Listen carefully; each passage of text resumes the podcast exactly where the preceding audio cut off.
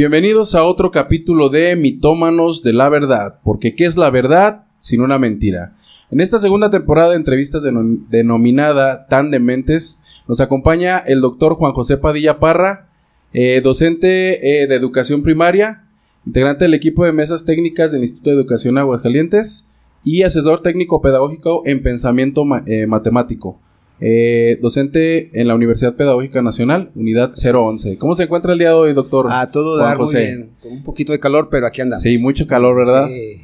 Bueno, antes que nada, como a todos nuestros invitamos, agradecemos su presencia, que se haya tomado un espacio para platicar el día de hoy este, de educación. Sí, es el tema que vamos a, abordar. Y pues bueno, muy agradecido sé que se haya tomado este, este espacio. Eh, no sé si, quisiera agregar algo más de su currículum, algo bueno, que ya no estoy por ahí. en la mesa técnica. Alguna vez estuve en la mesa técnica, ahorita ya no. Ahorita soy principalmente asesor técnico pedagógico en un CISAE de aquí de Aguascalientes y pues sí, docente de UPN desde hace casi ya 20 años.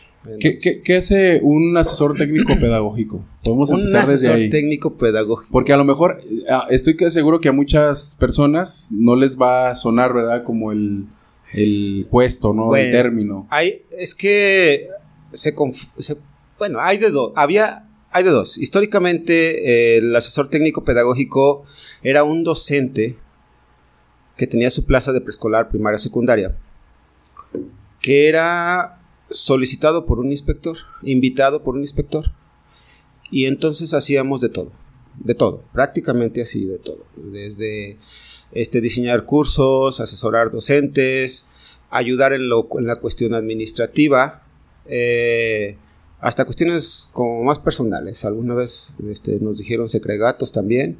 Esos eran los ATPs de confianza antes. Con la reforma de anterior de la de laboral de aprendizajes clave, se creó la figura del ATP y se intentó generar claves o plazas para exclusivamente ser ATPs. Y entonces ya esos ATPs ya se definieron bien como encargados de asesoría técnica pedagógica a los docentes. Ya lo separaron un poco de la cuestión administrativa y lo separaron de la otra cuestión, de la personal. Y entonces sí seguimos dependiendo de, una, de un supervisor de zona, pero ya como que nos dedicamos más a esto. Se hizo por concurso, obvio, yo fui de la primera generación que concursó y ya quedamos como asesor. Al principio nos organizaron en mm, ATPs de matemáticas y ATPs de español. Yo me fui por lo de matemáticas y se supone, eh, se suponía que eh, éramos para asesorar a los maestros en la cuestión de matemáticas, de la enseñanza de las matemáticas.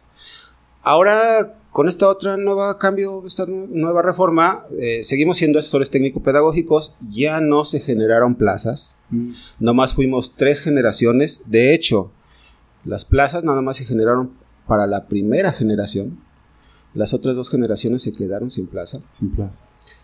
Eh, y ahora con esta nueva administración, pues volvimos a hacer ATPs de todo, no de matemáticas, no de español, sino de todo. Pero sí hay un documento que se llama, eh, es el SAE, eh, que marca muy bien las tareas o actividades que realiza un ATP, que es principalmente asesorar, acompañar a los docentes que están en las escuelas. Eh, esto, tiene que ver, o sea, me dice que, ya ve, usted estaba, digamos, especializado en matemáticas o trabajando con maestros de matemáticas y ahora con la nueva escuela mexicana vuelven a hacer de todas las materias. Eh, ¿Eso tiene que ver como con la transversalidad que maneja el nuevo modelo o, cuál es la razón, bueno, si la conoce, ¿no? Que obedece a que vuelvan a ser asesores de todas las materias. bueno, la primera vez fue por las categorías, ¿no? Sí. Eh, nos dieron una plaza de, ATP con la categoría de eh, especializado en las matemáticas, porque querían como especialistas. Ahora no, ahora este, nos volvieron a, de todo, porque de hecho también tiene su lógica. Cada una de las posturas tiene su lógica. Eh, la lógica es que, por ejemplo, yo soy maestro de primaria y tendría que ser bueno para la enseñanza de las matemáticas y la enseñanza del español, la enseñanza de la geografía, de las asignaturas. Y entonces podría, no tendría por qué restringirme a asesorar a maestros en una sola área. Eh, y además eso, eso permite que, por ejemplo, yo pueda asesorar a los maestros en la cuestión del análisis curricular, de la planeación, de la dosificación, de la elaboración ahorita con la nueva escuela mexicana del programa analítico, que es un rollo. Ahorita lo vamos a ver si quieres. Ah, muy bien. Eh, bueno, vamos a abordar el, digamos, el modelo educativo actual, que es la nueva escuela mexicana. Eh, ¿qué, es la, nueva escuela mexicana? Eh, y si quiere, lo puede relacionar con, el modelo anterior. ¿Sí? Con los anteriores. Ajá, con el modelo anterior y qué diferencias encuentra o si a final de cuentas eh, es lo mismo. Sí, ya usted nos, dirá con su expertise si hay diferencias o si termina siendo lo mismo y nada más el nombre cambia. No es lo mismo, eh, es diferente. De hecho, a ver, por ejemplo, yo me tocó estudiar la primaria. Como estudiante de primaria, a mí me tocó una reforma en el 72. entré con un plan del 72, luego del 73. Por ejemplo, esas, antes del plan 93, de la reforma del 93, estaban basadas en, una, en un modelo psicopedagógico conductista que marca toda una forma de enseñar. De hecho, yo soy producto de, esas, de ese enfoque conductista. Lo que tuvo de bonito el Plan 93 fue que cambiamos el enfoque de, enseñanza, el sustento del aprendizaje y de la enseñanza a uno constructivista que es diferente, muy diferente. A partir de, esto, del plan 93, que fue el como que, para mi ver, el que fue, el que rompió paradigmas, el que cambió completamente el asunto, los otros han tenido más o menos ese enfoque, han tenido sus grandes este, aportes y sus, y sus diferencias. Sin embargo, desde mi perspectiva, desde el Plan 93 sí se ha venido construyendo una propuesta curricular que no abandona la anterior, sino que le abona más. Mm. De tal modo que el plan 2022 de la nueva escuela mexicana, pues sí es nueva, pero tampoco no está nueva. Tiene sus fundamentos en los. tiene sus ciertas coincidencias en las otras reformas, pero le avanza un poquito más. Ahí, ahí te va. Sí. Por ejemplo, el plan 93. Como docente, me tocó enseñar bajo el plan 93. Me tocó el cambio eh, me dijeron, ¿sabes qué? Ahora vas a enseñar con base en una postura constructivista, en donde el alumno es el que construye su propio conocimiento y tú solamente vas a generar las condiciones para que el alumno aprenda. Y hablando de matemáticas, antes, antes de ese modelo, la idea era que el alumno aprendía por repetición. De hecho, yo aprendí por repetición por mecanización. el maestro me ponía 20 operaciones, números de aquí al recreo. Y con el plan 93 nos dijeron, no, ahora no, ahora el enfoque se llama enfoque basado en problemas, en resolución de problemas. ¿Qué tienes que hacer, maestro? Plantearle a los niños problemas para que ellos le piensen, construyan sus procedimientos y vayan aprendiendo. Fíjese, ahí vamos a hacer una pausa. Fíjese. Usted me está hablando de algo que está planteado del 93. 93. Y así como me lo está contando, haga de cuenta que me está contando eh, lo que se maneja en la actualidad. ¿Sí?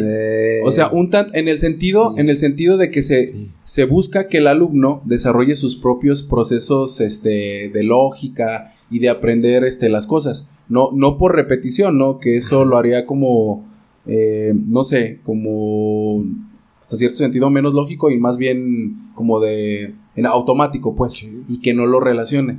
Entonces, fija, a mí me llama la atención. Por eso te estoy diciendo que sí, se, van sobre las bases de, del anterior. Del anterior, muy bien. Pero podríamos decir del plan 93 que estaba como centrado en el contenido. O sea, a ver, es que hay que organizar los contenidos, se decía en los programas. Y aquí, matemáticas, español, historia, geografía. ¿Cuáles contenidos vamos a organizar? Y primero este contenido y luego este otro. Y, ahora sí, maestro, aplica el enfoque y enseña a tus alumnos. De hecho, del Plan 93 hay un, buen acervo de recursos para el maestro, libros para el maestro, ficheros, todo esto, hay un montón de cosas que se dio.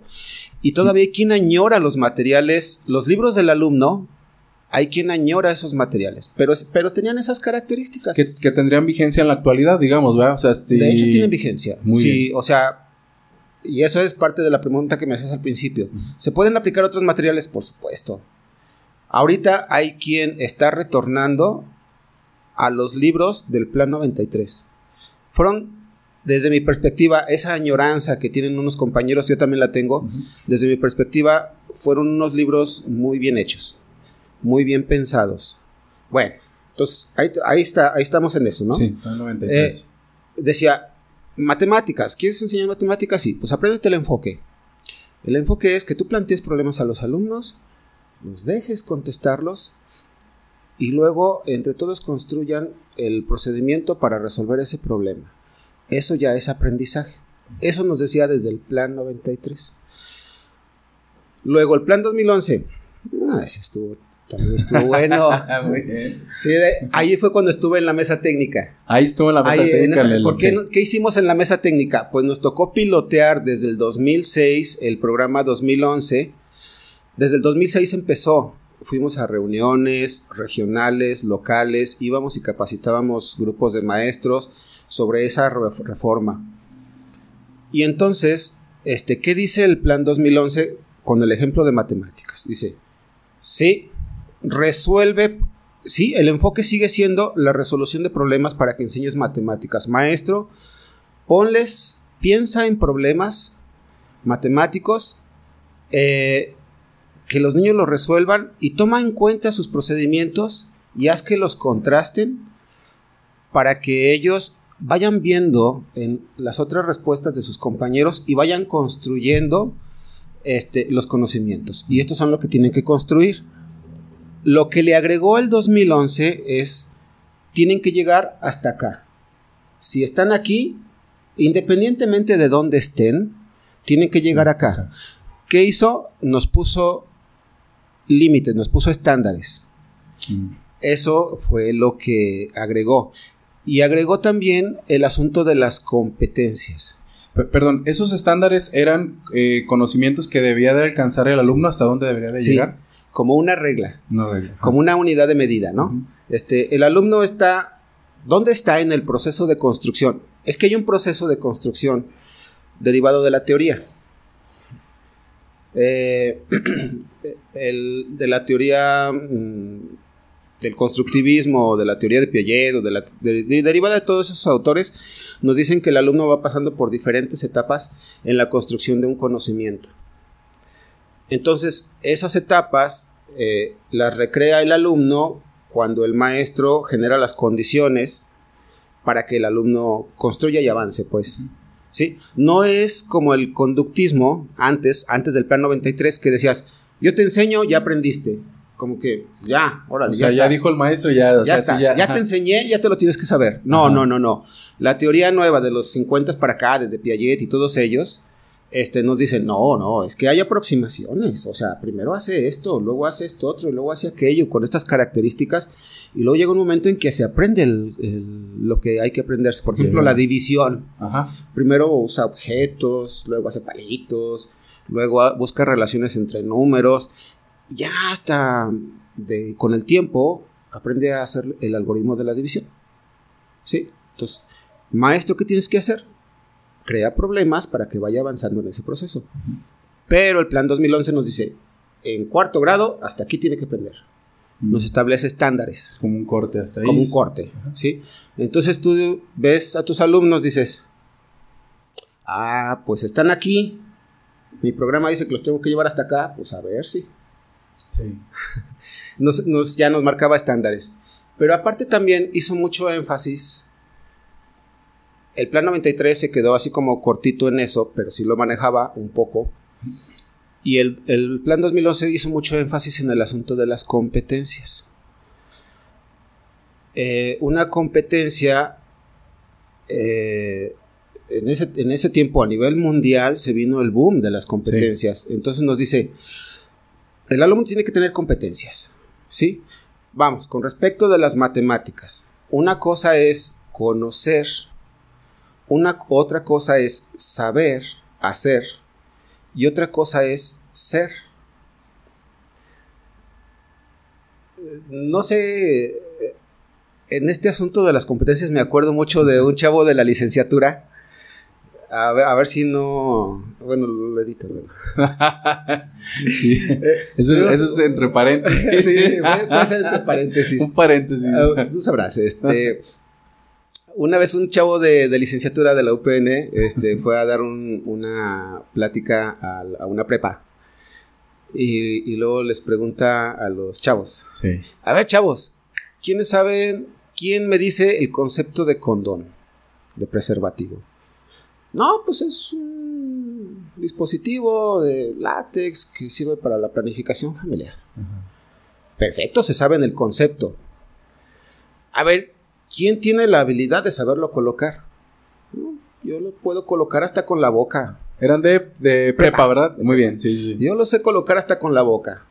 No, yo sé, pues se, pone así, así, así. Ok, sí saben, sí tienen la habilidad.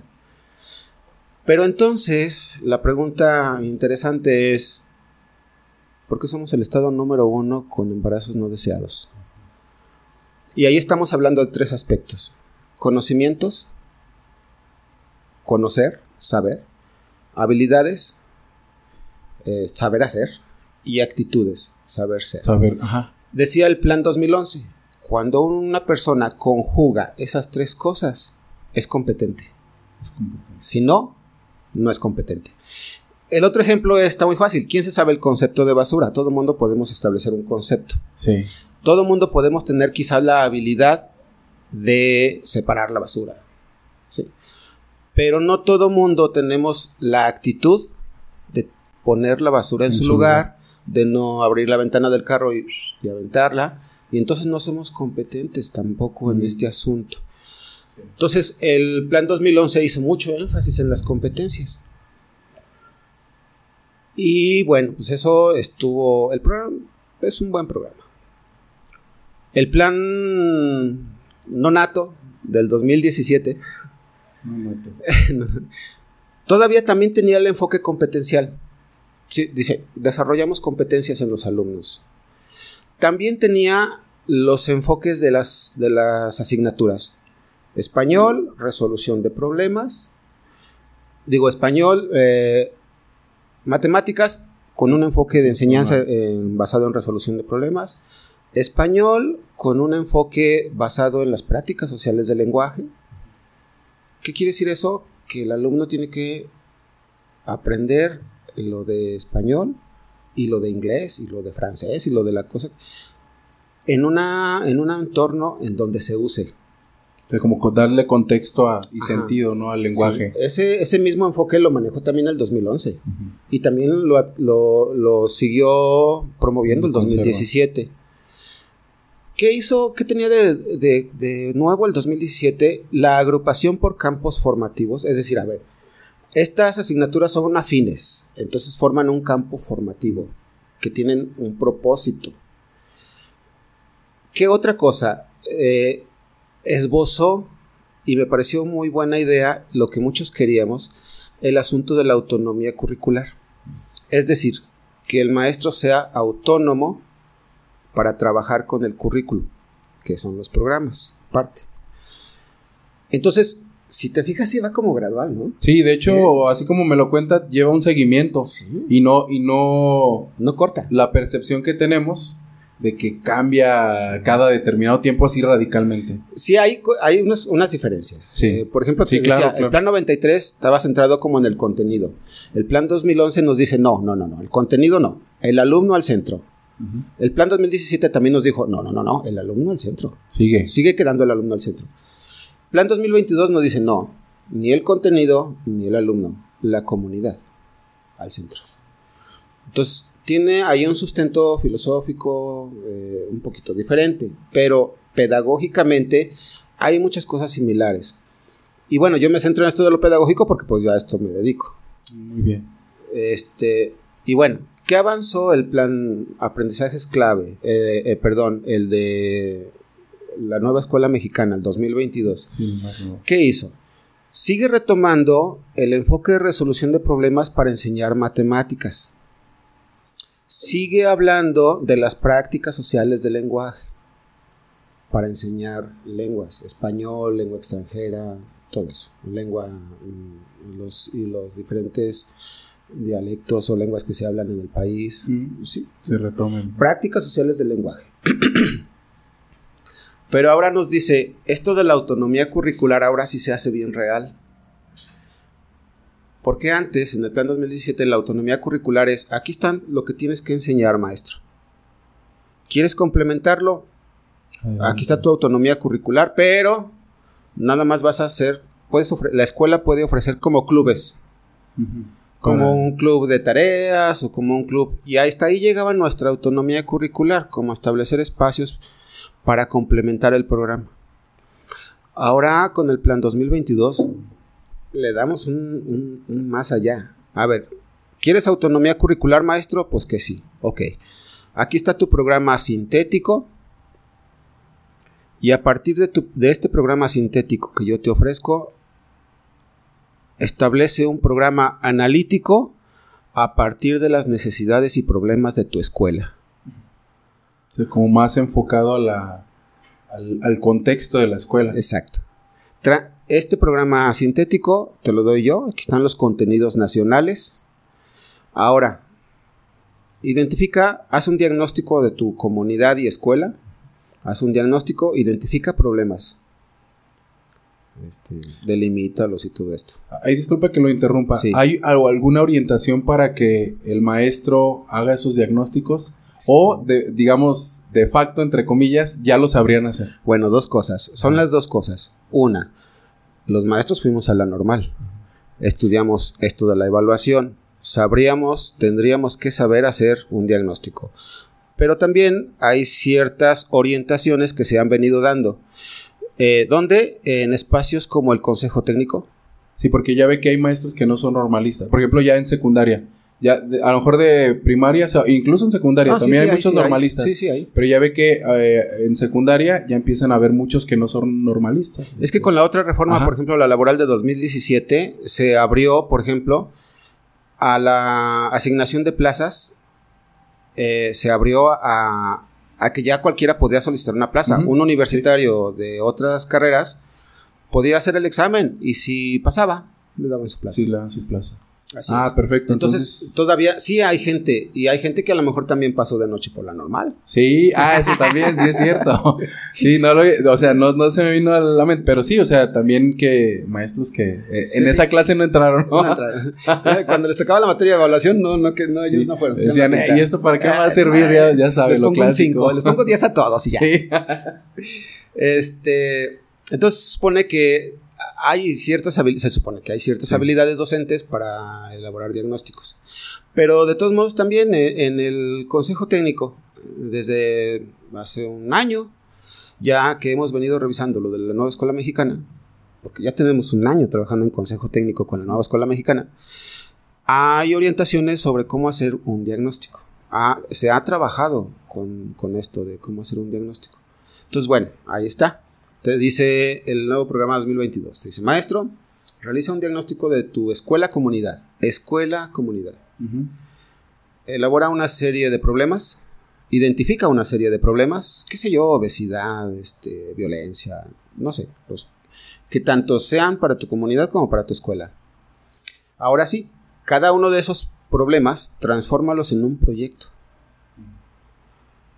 Ahora sí, ya tienes tu proyecto, ya lo esbozaste, ya lo, ya lo, ya lo, lo viste, muy bien. Busca en el programa sintético qué contenidos puedes trabajar para ese problema. Y no necesariamente todos se tendrían que abordar, ¿verdad? O sea, si no encajan todos. Hay, hay contenidos nacionales que nos dicen sí todos. Esto sí, sí, sí, o sí tienen que estar. pero que diga el maestro, es que sabes qué, pues este contenido no se me acomoda, no queda en ningún proyecto. Ah, bueno, como tienes autonomía profesional y autonomía curricular, transfórmalo, modifícalo y adáptalo a, tu problema. Pero que esté ahí. Pero ahí que está ahí. Entonces, eso es lo que nos están pidiendo como programa analítico. Los programas analíticos se pueden hacer por fase, es decir, primero, segundo, tercero, cuarto, quinto y sexto. Mm. y también se está viendo el enfoque de un programa analítico por escuela en donde una escuela lleve a cabo uno, dos, tres, los que quiera, proyectos de toda la escuela. Mm. Entonces, este, ahora sí está bien el asunto de la autonomía curricular. A partir de eso, tú ya tienes tus proyectos, haz tus planeaciones y da clases. Oh, perfecto. hace tiempo tuvimos una conferencia con una señora que se llama Patricia Frola, que me gustó mucho y que eh, fue muy cruda y que dijo, escuela que no resuelve problemas, no tiene razón de ser. Pues sí.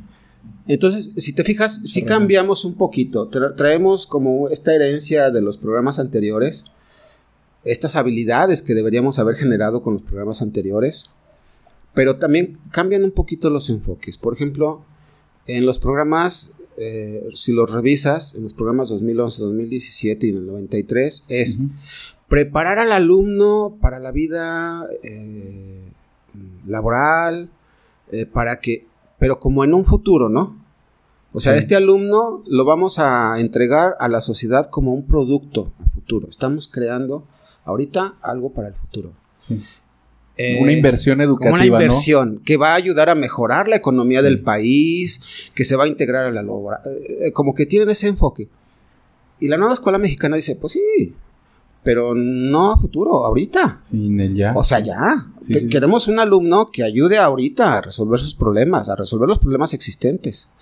Queremos un alumno ahorita, ahorita, no a futuro, que, que esté consciente del daño ecológico que le estamos haciendo al planeta, por ejemplo, y que haga algo al respecto. E, es que si me permite, cuando se proyecta el futuro se dejan hacer cosas, se dejan de hacer cosas, porque el futuro es como, y a veces también un tanto por nuestra idiosincrasia, es como que, ah, el problema está 10 años después, entonces ahorita pues me tranquilizo, lo dejo, y de hecho en alusión a eso, eh, ya ve que también, eh, y que habla del daño ecológico, ah, está cambiando el término de sustentable a sostenible. Porque ya ve que sustentable era como, sí, eh, conservar los recursos para las futuras generaciones. Y ya ve que sostenible es, ¿qué estás haciendo ahorita? Para que alcancen para los demás, pero ahorita enfocado en el presente. Entonces el modelo educativo también es como que enfócate ya en el presente, ¿verdad? Así es. Sí, e, esa como que alcanza, se alcanza a percibir, digamos, a lo mejor podría opinar alguien que no, pero bueno, checando los programas de estudio, las presentaciones y todo eso, sí se, sí se, se genera mucho esa idea de, de crear productos para el futuro que nos ayuden a mejorar lo laboral, lo productivo, todo esto. Aunque esto ya es una opinión muy personal, pero ¿por qué tendemos, por qué las sociedades actuales tendemos siempre a mejorar la productividad. ¿De veras necesitamos tanto producto? ¿Sí? ¿Por qué tenemos, por qué el progreso de un país se mide en cuanto a su producción y en cuanto a su consumo? Sí. ¿No debería ser más bien en cuanto al ahorro de recursos? Una empresa, si te fijas, una empresa está orientada siempre a superar su producción. Este año sí crecimos porque vendimos más. Me acuerdo de, los chapulines colorados, ¿no? Venden chapulines, un chapulinazote así de plástico, que para producir ese chapulín, pues este, se consumieron petróleo, este, plástico, eh, la, máquina, este, un montón de mano de obra, qué sé yo.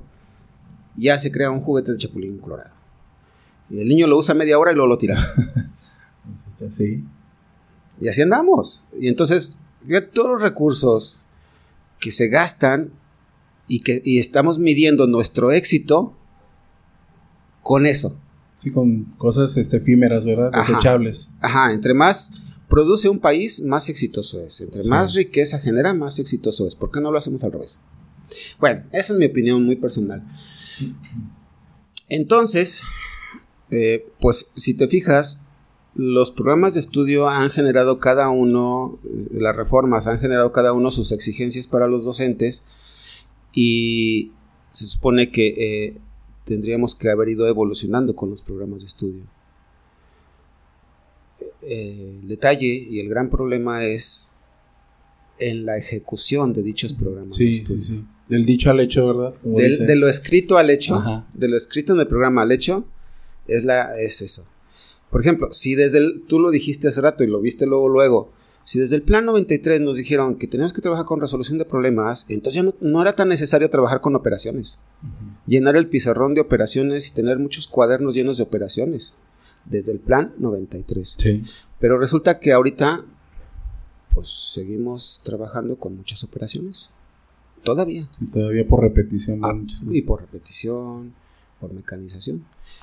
El gran problema de las reformas educativas es su comprensión y su ejecución. Nos ha fallado mucho el asunto de eh, la formación docente, la actualización docente.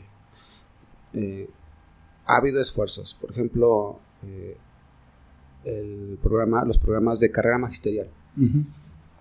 Eso todavía están, ya ve que antes del, creo que el plan 2017, ¿no? Estaba como la carrera magisterial.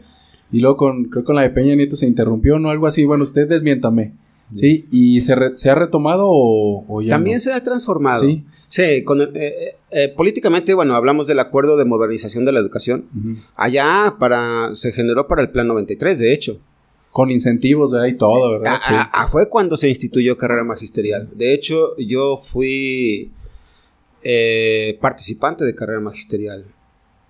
También muy polémico, hay quien criticaba que no, hay quien criticaba que sí, porque pasa esto. Se supone que carrera magisterial se instituyó para que el maestro tuviera la iniciativa de capacitarse, de, de formarse, para mejorar su servicio pero hubo como esa idea de que, bueno, pues, me capacito, mejoro, me voy, ahora sí me meto a estudiar la maestría. Me había dado flojera estudiar la maestría, pero ahora sí la voy a estudiar porque me dan tantos puntos. Sí. Cada, cada vez que tú participabas, cada vez que uno participaba en, por niveles, cada año participábamos, al final obteníamos una ficha con la puntuación. Tienes tantos puntos por antigüedad, tantos puntos por tu formación académica, tantos puntos por la calificación que obtuvieron tus alumnos, ah, muy bien. tantos puntos por esto, por esto, por esto. Ah, tantos puntos por el curso que tomaste de esto. Hiciste el examen de este curso, entonces te sacaste estos puntos. Eran como ocho puntos diferentes. Mm. Hacíamos dos exámenes al año. Y ya nos decían, no, pues este, tienes tu puntuación, de tal puntuación a tal puntuación suben de nivel y recibíamos un incentivo. Había muchas críticas en el sentido de que los maestros se dedicaban a estudiar para carrera en clases y no daban clases. O sea, estaban estudiando en clases y mientras los niños ahí haciendo cualquier trabajo. Ah, esa, era la crítica. Se preocupaban, bueno, algunos no más en eso. Eh, este, mi postura siempre fue que yo les decía, es que no tenemos que estudiar. ¿Para qué estudiamos? Si lo que me van a preguntar es sobre los programas de estudio y mi obligación es planear a partir de los programas de estudio, ¿para qué estudio? Si cada semana tengo que hacer mi planeación con el programa y voy a checar de aquí de mi programa al libro de texto y luego checo los contenidos, tengo que dominar esto, tengo que dominar aquello, ya no tengo por qué estudiar para el examen, para el examen. Y de hecho yo nunca estudié para el examen. Y cuando me preguntaban los compañeros, ¿cómo le haces? Pues planeo. Si estás como eh, tratando de enterarte de las cosas para mejorar tu servicio, entonces no batallas. Y hay, quien sí batallaba y hay quien subía. Bueno, eso en el eh, con las reformas aquellas de este era Salinas de Gortari, creo. Sí, Salinas pero luego, con la reforma del 2011, siguió carrera magisterial también. Y ahora, eh, con Piñanito se, se, transformó. Más o menos las mismas bases, más o menos la misma esencia. Nada más que antes, eh, las, los códigos de plaza eran eh, nivel A, B, C, D en carrera. Y con este otro fue E1, E2, E3, E4. con los famosos exámenes esos, ¿no? De... Y, por ejemplo, a mí el KW y el K1 y el K2, así. Pero en realidad, en esencia, era más o menos lo mismo. Mm. Era un. por incentivos. Mm. Y ahora igual. Está el mismo programa, está promoción horizontal. No, creo que lo de, lo de ahora de esta reforma son los K. Y con la anterior eran los E. Algo así. Pero lo, importante es que no se ha interrumpido el. El, ahora sí que la formación y el desarrollo y, los incentivos. Y ni los problemas y ni los detalles. De todos modos, todavía siguen. Por ejemplo, Mm, ahora que yo participé para, en promoción horizontal para ganar más, hay promoción horizontal. Sigo haciendo mi mismo trabajo, pero subo de sueldo. recibo en el, mismo puesto. y hay promoción vertical. Este, no, ahora me promuevo para, si yo soy ATP, ahora quiero una plaza de director y luego una plaza, una plaza de supervisor. Entonces así y así.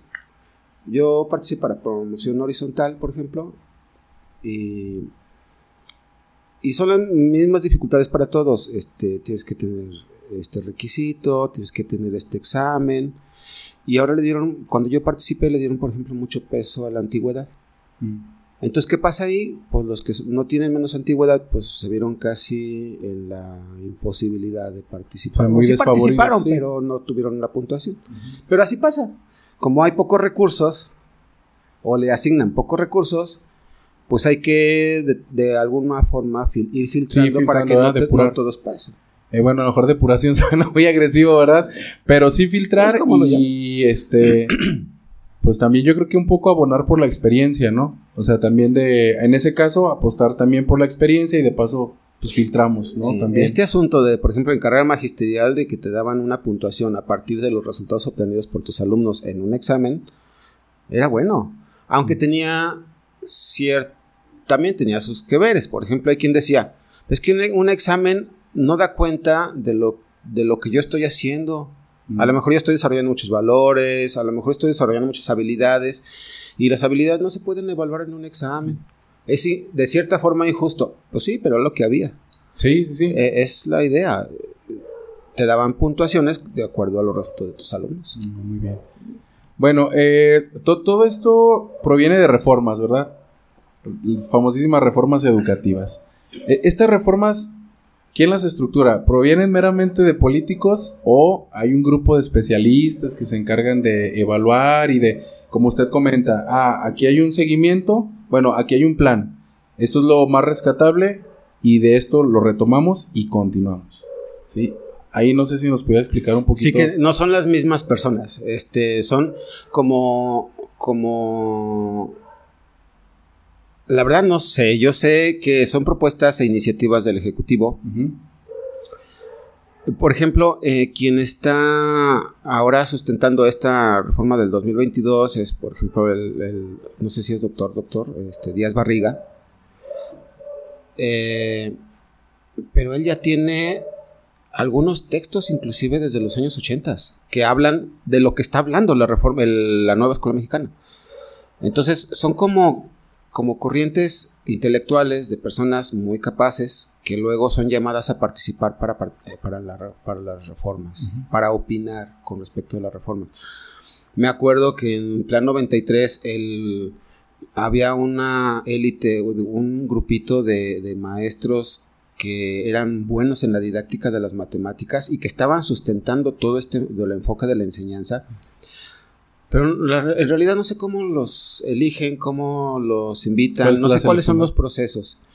Me acuerdo del maestro Hugo Balbuena, de David Bloch, eran los que estudiábamos para aprender a enseñar matemáticas. Mm. Y así, en cada aspecto, por ejemplo, en, Emilia Ferrero, en, para lo de español,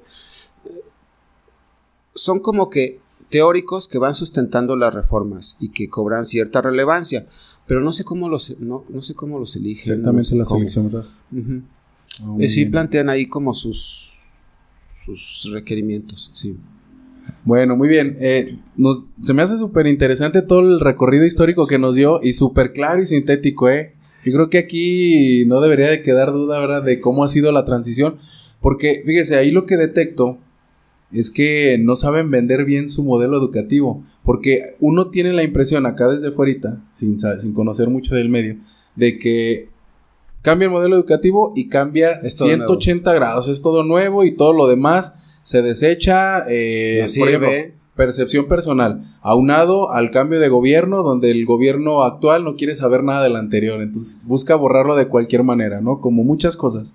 Y lo que usted nos comenta, eh, en su experiencia, ¿verdad? Y vivirlo, es que se retoman cosas y se va dando una continuidad. Sí. Y se van hallando, supongo que cosas que, que van a favorecer, ¿sí? El, la enseñanza, bueno, la enseñanza, aprendizaje del alumno. Al final no se pueden despegar de muchas cosas. Eh, estos hay, hay, hay, paradigmas que llegan para quedarse un buen rato. Todavía a este, a este asunto de la psicogenética y el asunto de la construcción del conocimiento va a ser, este, ya hay esfuerzos muy buenos, pero va a ser difícil que salgamos de este paradigma y son, son rupturas muy grandes.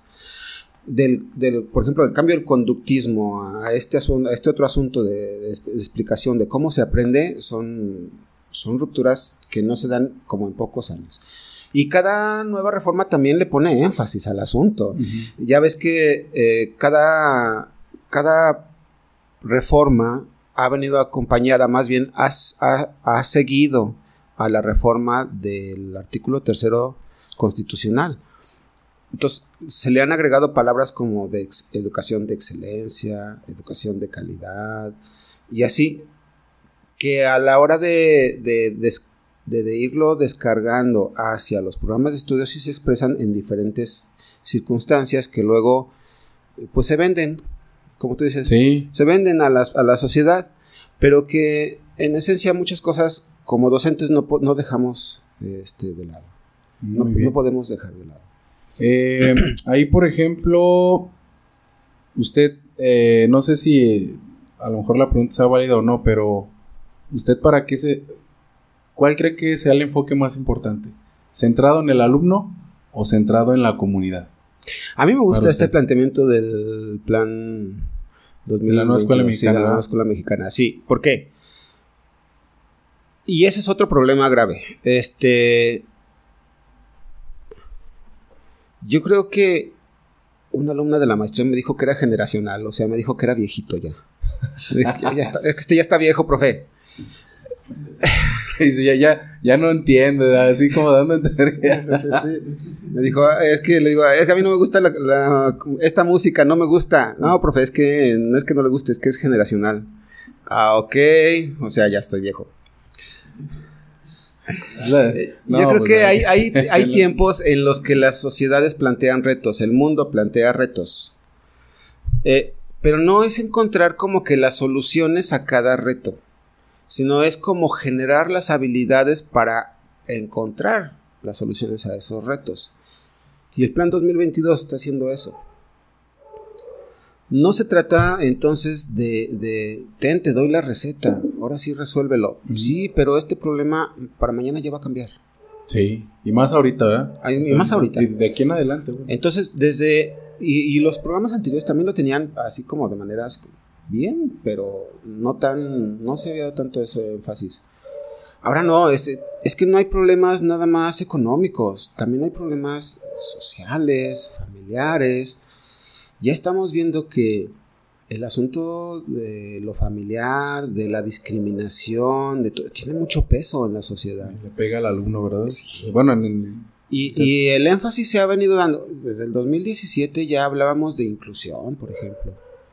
Y, y esta reforma también ya sigue poniendo el énfasis en la inclusión. Sí. En contra de, de discriminar a las minorías o discriminar a quien sea. No podemos discriminar a quien sea. Muy bien. Entonces, sí, aunque me esté haciendo viejito, que me esté haciendo viejito, este asunto de centrarse en la comunidad, en el alumno y en la comunidad, es, a mi ver, bueno. ¿Por qué? Porque sí estamos teniendo problemas de eh, eh, mucha violencia, mucha pérdida del respeto hacia la dignidad de los demás. Sí aunque sigo con lo que es generacional, e, es como que la idea mucho de me importa la lana y los demás no. ¿Sí? Mm, me quedó, me quedé traumado un poquito porque una vez estaba, alguien estaba viendo un video en YouTube, este, un video que estaban, edítalo. un video feo, o sea, sí. estaban cortando a una persona. Sí.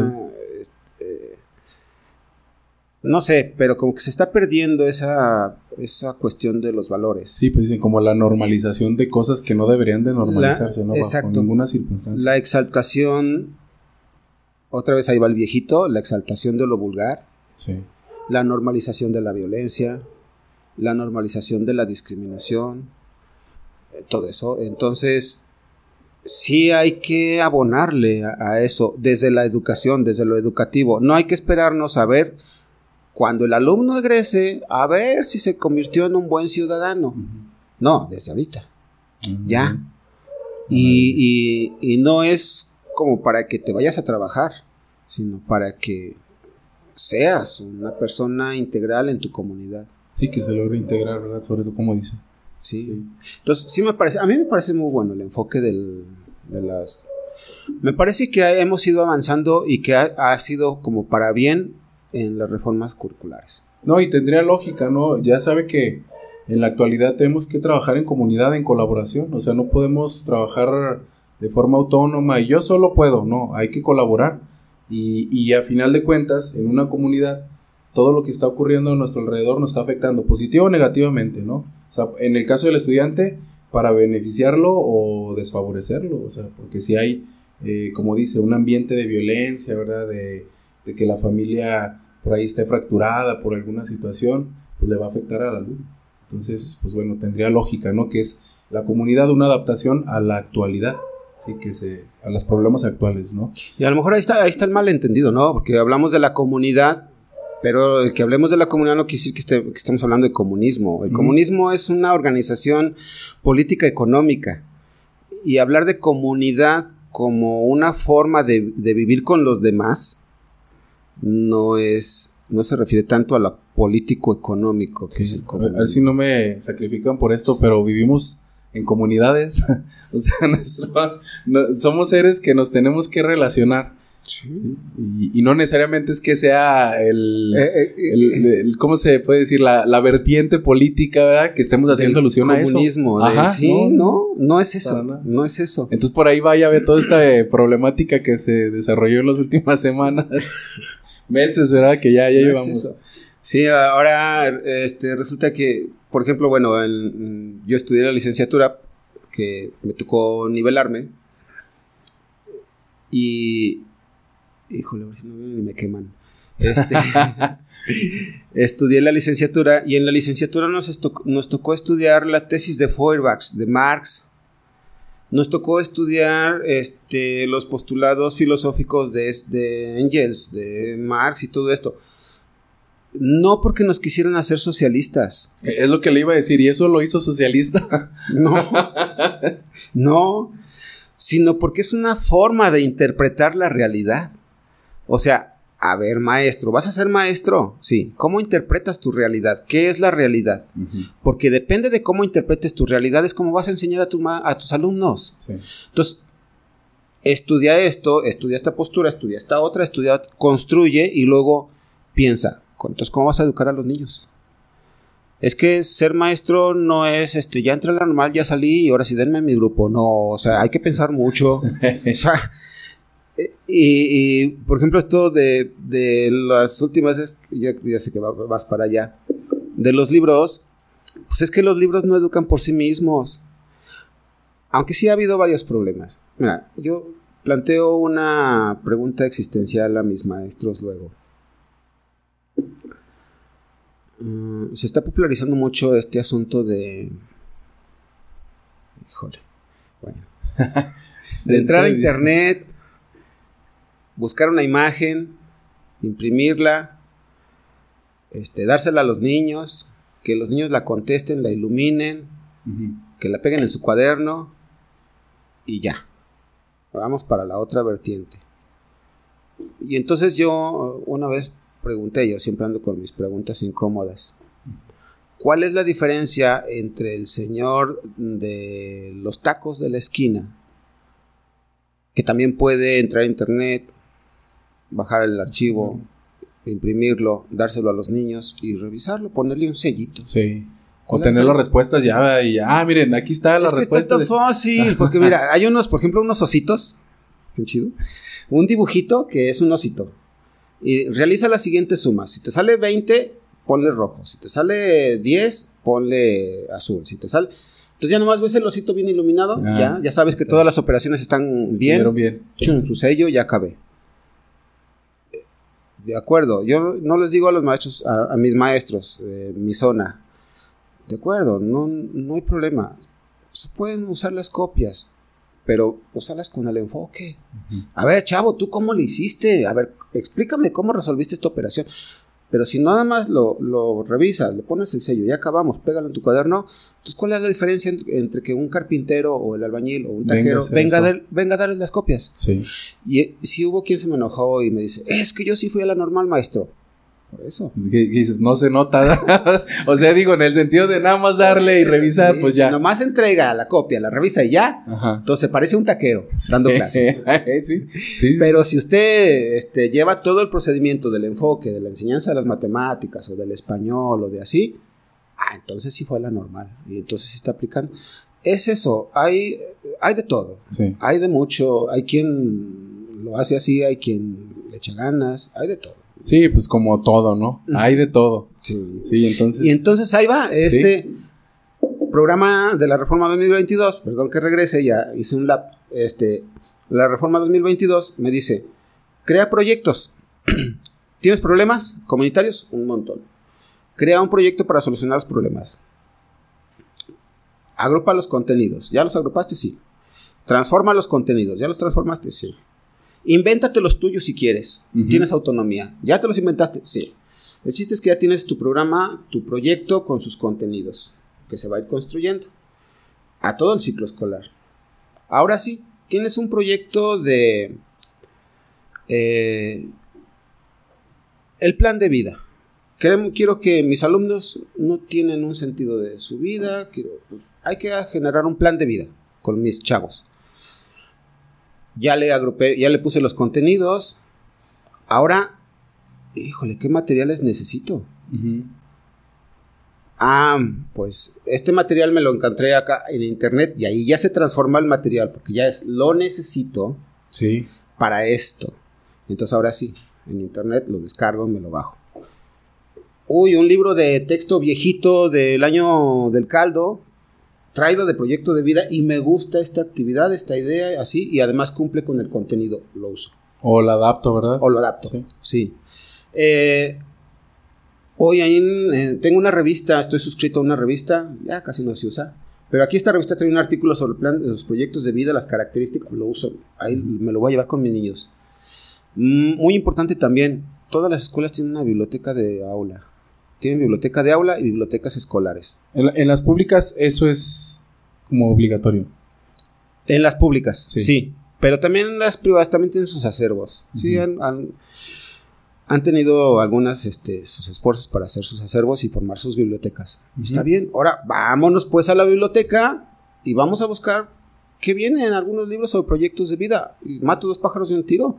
Llevo a mis alumnos, ellos investigan, desarrollan la habilidad para buscar en los libros y aparte estoy trabajando mi proyecto. Como dicen, se, enteran de qué huelen los libros, ¿no? Sí.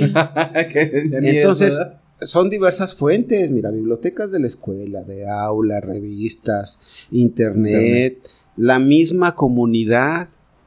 A ver, vayan a hacer, cuando salgan de la escuela, anoten eh, qué tipos de actividades económicas hay en su comunidad qué vieron en el, recorrido, hay muchas cosas.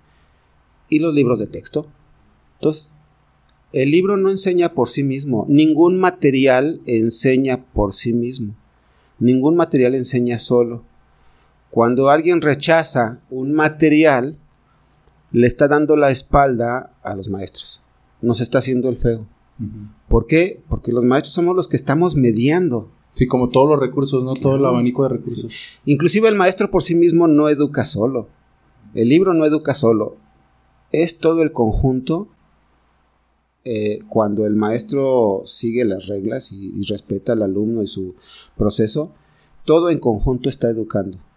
En ese sentido, la gente de a pie, la gente que está en la calle también educa. Y habría que pensar cómo esta sociedad, que, esta sociedad de nosotros, está educando? ¿Qué ve el niño cuando sale a la calle? ¿Qué, qué, qué ideas está generando el niño cuando sale a la calle? A mí no me gusta mucho. Por ejemplo, si vamos en el tráfico, imagínate ahorita. Ya se está popularizando mucho el eh, prendo la direccional y en vez de que me dejen pasar, todos aceleran para no dejarme pasar. Sí. O este, ya resulta que el ta, ta, ta, ta, ta, y eso lo está oyendo mi niño. Se está normalizando el ta, ta, ta, ta. La violencia y todo, ¿verdad? La violencia, eh, la comunidad también educa. Esa ha sido la grande, las grandes diferencias entre México y otros países. Muy bien.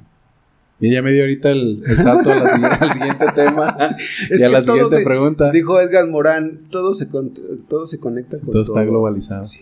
Ahí, ahí en ese sentido, ¿cómo estamos en educación con respecto a otros países? Ya sabes, los que son puntas de lanza, este, China, Finlandia. Mira, a ver, mira, por ejemplo. Este. ¿Cómo era? Finlandia. Hubo un tiempo, ya ves que nos vendieron mucho el modelo finlandés. uno, sí. Pues es un modelo basado en competencias. Es un modelo basado en. Era, fue un modelo basado en competencias. Yo creo que ya, ya evolucionaron. Me quedé con el modelo este de competencias. Pero hay una gran diferencia. Hubo unas grandes diferencias que eran las que no nos dijeron tanto cuando nos vendían el modelo. Ah, Porque nos vendían, nos vendieron, a los maestros nos vendieron mucho el modelo de finlandés. sin, los, sin los secretos. Sí, los otros secretos. Este, era un modelo basado en competencias, pero con un fuerte apoyo, muy fuerte apoyo y consideración a los docentes y a los, a los maestros y a los alumnos. Por ejemplo, no hay tareas, No hay tareas. había muchas vacaciones,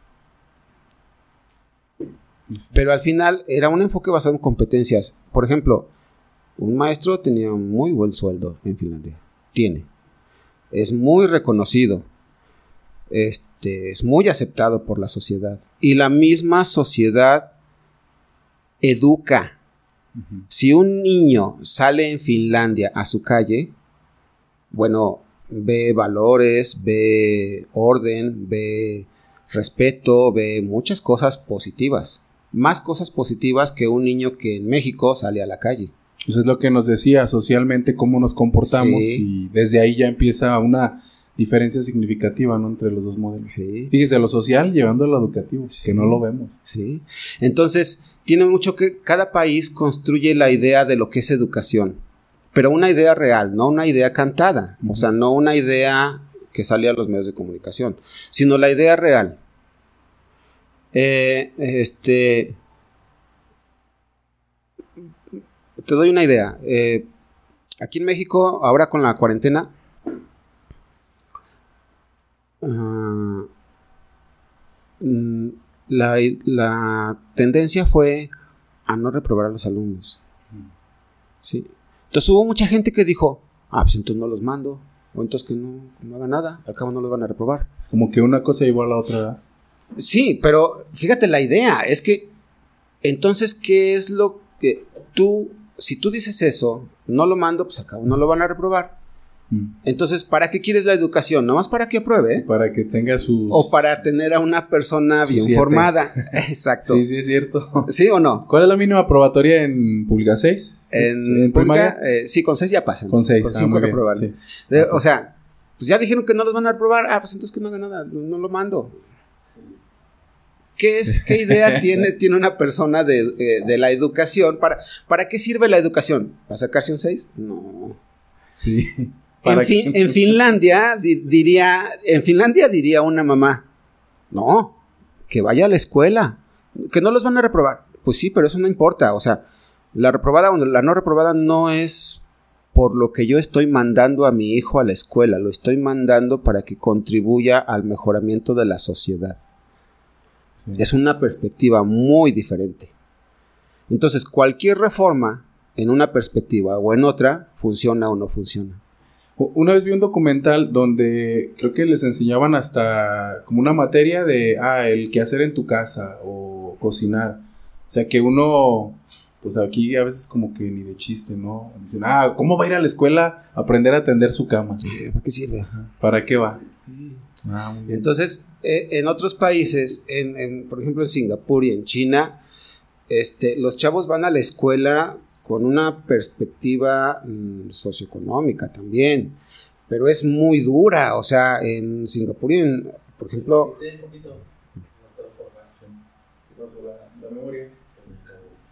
órale.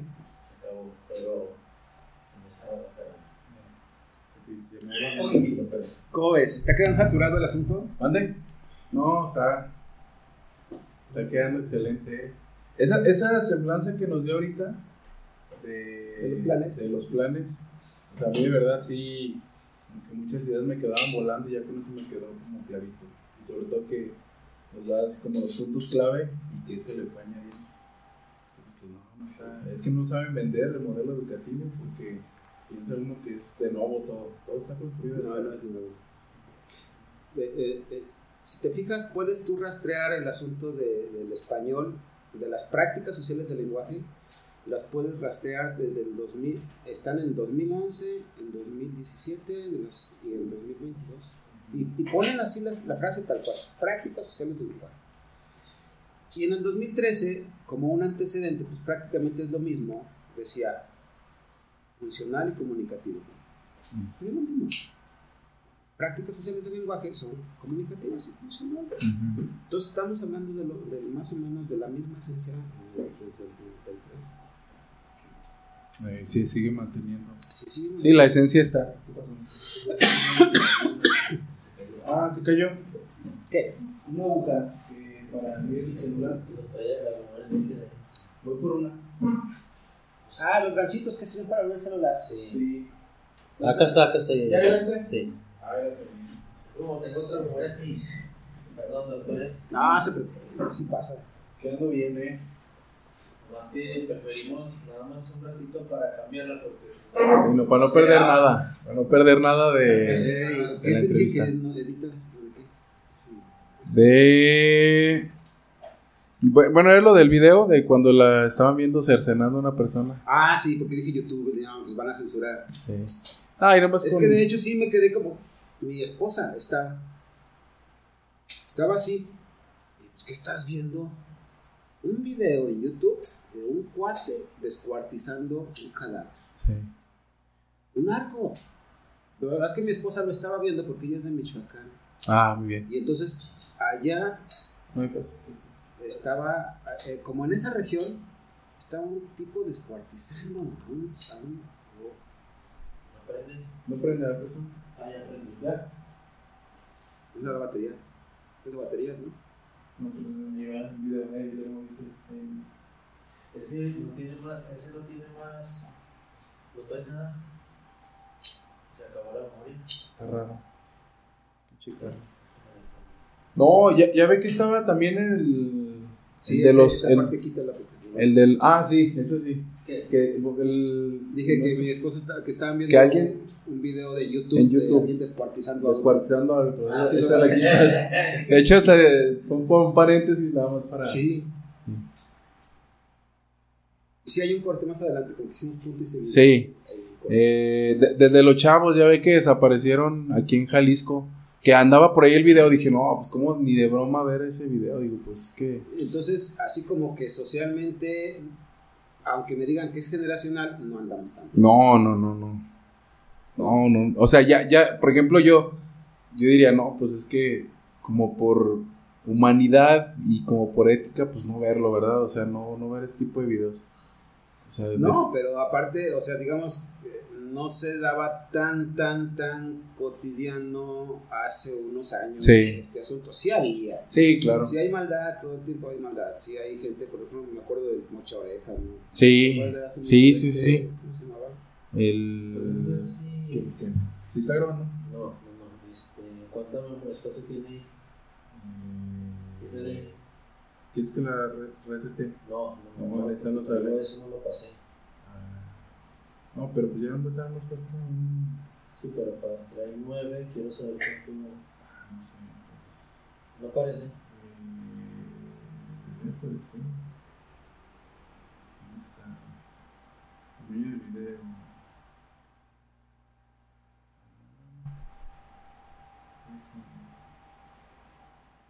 Imagen, configuración.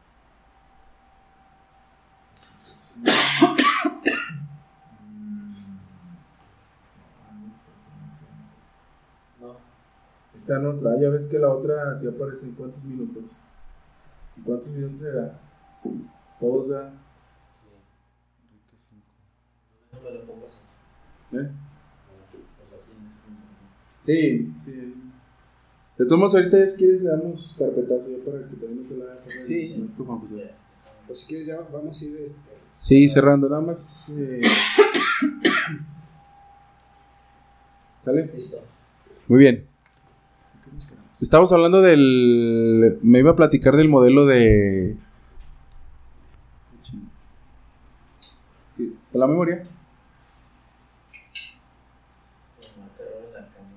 Ah, esa es la memoria. Eh, si quieres, o si no, ábrela y sácala y vuelve a meter. Sí, apágala.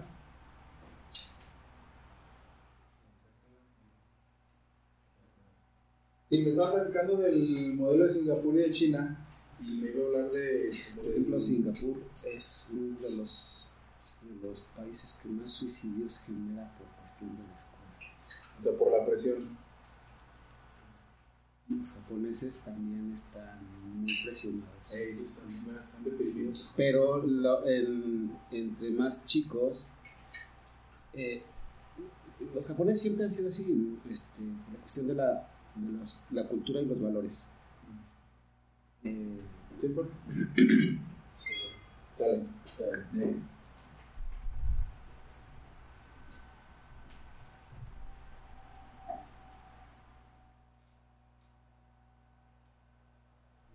Ahora sí, sí, en, en- en otros países podríamos, podrían tener este, programas de hecho y son similares a los que tenemos en México. Pero lo que, lo que es diferente es la actitud hacia la educación. Eh, en Singapur este, es muy respetado el asunto de, esto y, y se, se, le, se le confiere gran importancia para el desarrollo del país. Entonces, los maestros son muy reconocidos, los alumnos se les exige bastante, de hecho hasta tienen muchos suicidios, este, se les exige bastante y, la escuela es la escuela, o sea, hay que trabajar, se va a la escuela a trabajar. Eh, en Japón, por ejemplo, pues los japoneses son muy dados a- al desarrollo de valores. Entonces también la escuela es un lugar en donde van a desarrollar valores. Independientemente del modelo educativo que tengan, creo que cuenta mucho la actitud cultural o lo cultural que tenga esa sociedad con respecto de la escuela. Y bueno, qué cultura, qué, qué actitud tenemos nosotros hacia la escuela en México. Muy bien. Sí, es como dice ahorita, ¿no? Ah, Si, si vamos para, para que mi niño pase, entonces ya desde ahí estamos dando un mensaje que no queremos que se forme en valores, ¿verdad? No, no, sí, ahí está la propuesta. De- es, que, es que los programas de estudio actuales de los, de los de México son, están muy buenos. A mí me parece que abarcan cada vez más este, aspectos de la vida de los alumnos. Son muy buenos. La, la, repito que la cuestión es la ejecución y la actitud que tenemos hacia la escuela y esos programas. Eh, la actitud no de nada más de los maestros, de la población en general. Este, vemos a la escuela como qué? Como un espacio de solución de problemas, como me lo, lo vimos en una reunión, o como un espacio de socialización, como Una guardería. o como una guardería, o como una fuente de, de dificultades y de exigencias. Sí. O vemos a la escuela como el requisito que tenemos que cumplir para que mi chavo luego estudie una carrera. Eh, o, o vemos a la escuela como una forma de yo ir a cotorrear con una maestra o con un profe, o cómo vemos a la escuela y cómo en general la población ve la escuela. Esa creo que es la cuestión más que los programas de estudio, porque a mí los programas de estudio me parecen muy buenos, este, bien sustentados, lógicos, coherentes para su momento, no son inventos de la noche a la mañana, son bien, pero el problema ha sido la ejecución y la cultura que tenemos hacia la escuela. En, en estos diagnósticos de la que hacen para la nueva escuela mexicana, para los estos proyectos adecuados, ¿verdad? Al contexto de la, de la comunidad del niño, eh, ¿se toma en cuenta esto que me dice? O sea, de preguntarle al papá, para usted, ¿qué representa que su hijo vaya a la escuela? ¿O qué, significa, qué significado le da a usted que, que vaya? Fíjate que, de nuevo, eh, tenemos no respuestas contundentes. Sí. Hay, hay maestros, hay escuelas que sí lo están haciendo lo y hay otras que quizás están, están pasando de noche. O sea, por un- a mí me han preguntado, por ejemplo, algunas maestras, entonces, este, si no hay libros, pues no hay reforma, ¿verdad? Nos regresamos al programa anterior. Le dije, no, no, no, no, no, no, no, a ver, una cosa es, por decreto ya, por ley, por lo que usted quiera, ya está emitido oficialmente que preescolar, primaria y secundaria trabaja con nueva escuela mexicana a partir de este ciclo escolar. ¿Qué quiere decir? Que usted tiene que agarrar su programa de estudios el 2022, este de la NEM, y trabajarlo. Pero no hay libros. No hay libros, pero hay otras cosas. Entonces, eh, lo, lo que está detenido son los libros, no el programa. O sea, se tiene que ver el libro como una herramienta de las tantas que existen que puede utilizar un maestro. Sí. No el único. No lo único. Pero la nueva escuela mexicana está, está vigente y se tiene que trabajar. Entonces, este, sí, así está. No, no hay, mu- hay de todo. O sea, hay, ahorita espero que se vaya empezando a normalizar. eh, hay, hay confusiones, hay, nos dejamos a veces. Por ejemplo, mi hijo me mandó un meme en el WhatsApp que hablaba de los libros, que, las- que los libros eran unas cochinadas. Mi hijo, opinando de los libros. tengo, tengo un chavo de 30 años, ¿no? Sí, sí, sí. Con- este- este, ni en cuenta, o sea, ni, ni, no, nunca ha tenido mucho contacto. Ah, pero ya está metido en esta campaña, este asunto. este. Como, como muchos de nosotros, ¿no? ¿Se Que podemos ver tanta información y ni siquiera nos consta de primera mano. O sea, yo le soy muy sincero. Yo no he checado ningún libro como para tomar una postura. Pero sin embargo, yo digo, pues yo cómo voy a tomar una postura de algo que no conozco. Pues hay quien se la toma. Ajá. E- e- Eso es, eso es el, el problema, ¿no? Que, que tenemos. Y fíjate que hay una cosa muy bonita de esto que, que, forma, que eh, el programa de 2022, ah, ah, quiero agregarlo nada más ya para terminar. Sí, está muy bien. que, que ha agregado el plan 2022, pero que lo formalizó.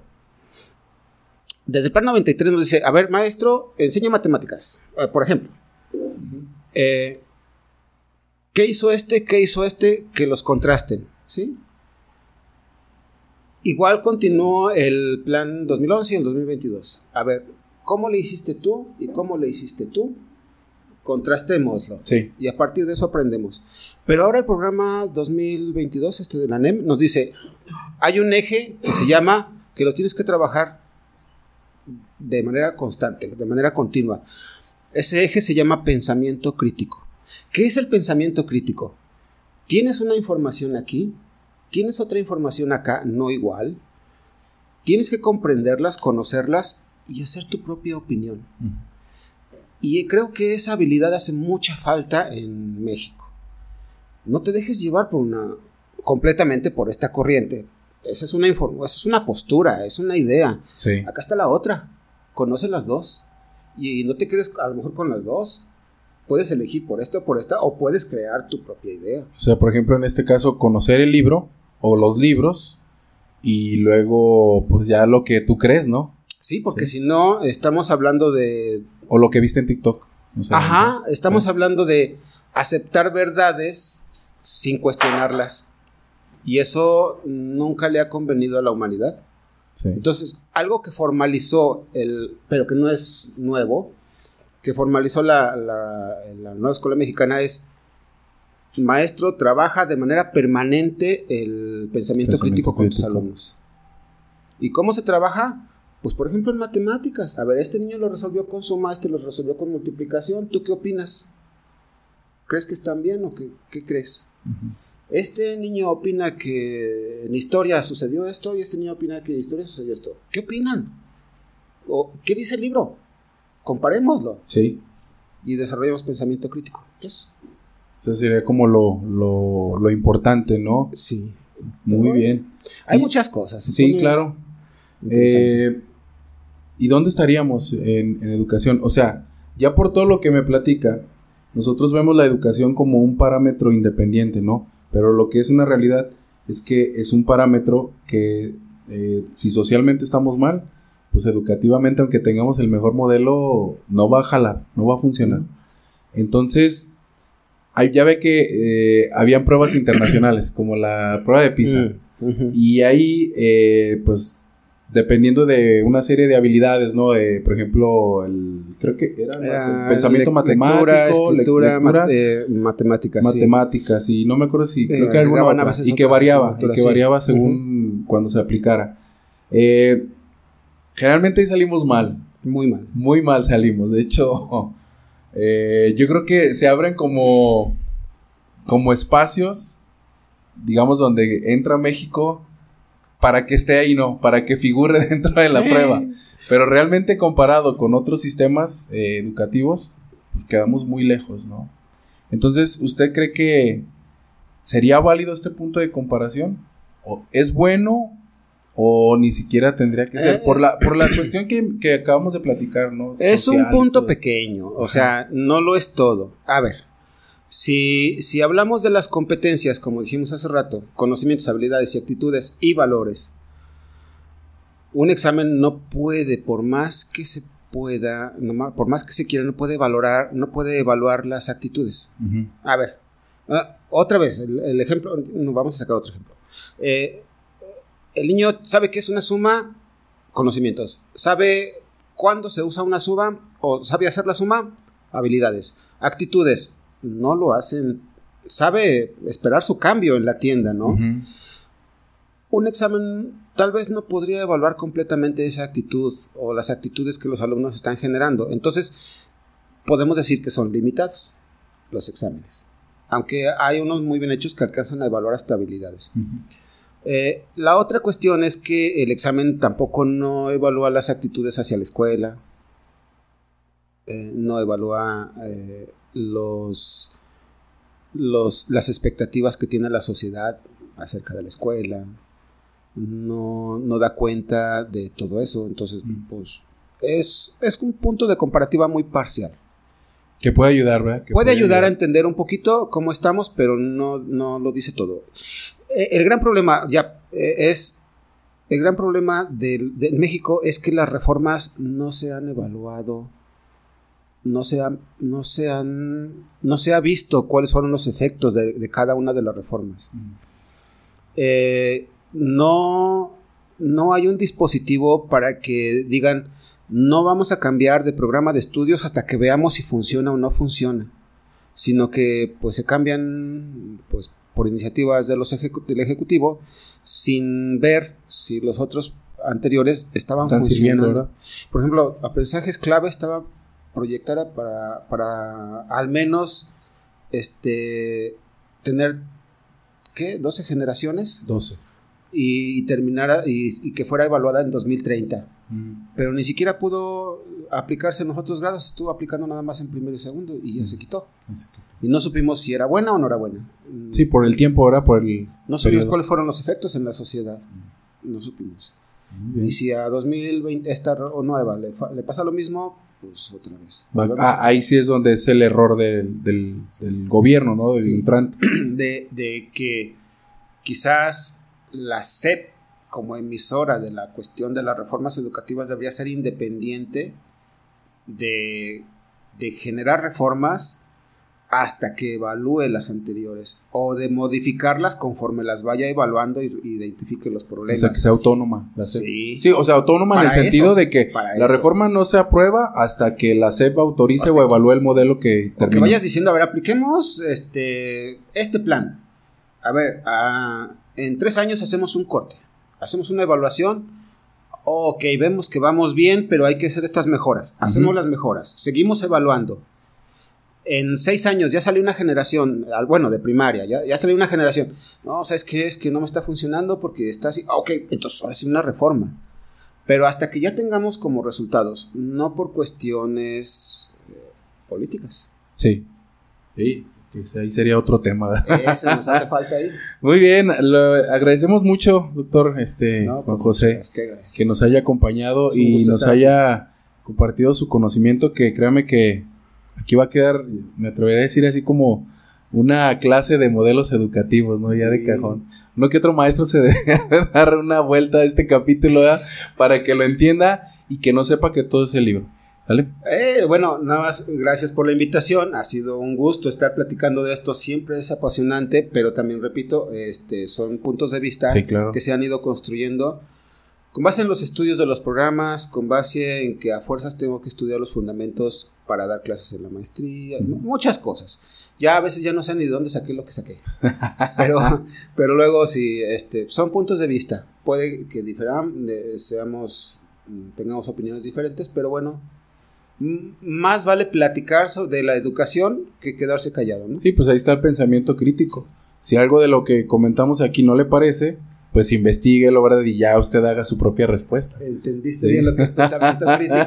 Pues ahí está, Muy esa es la bien. idea. Muy bien, agradecemos mucho, maestro. Eh, no sé si quiera eh, dar algún mensaje final ya para cerrar. Pues la, la cuestión aquí es lo que siempre le digo a mis alumnos de la maestría, ¿no? Hay, tenemos dos tipos de maestros. Maestros activos, que diseñan, que hacen, que prueban, que no se quedan con lo que les dicen y que hacen de su aula un laboratorio, de su escuela un campo de trabajo, de investigación. No necesitamos ser investigadores para investigar Sí, claro. desde los maestros. Y también hay maestros pasivos que esperan que, que les den estrategias, que les den materiales, que reproducen lo que se les da. Que se acabe el amparo y les dé el libro de texto.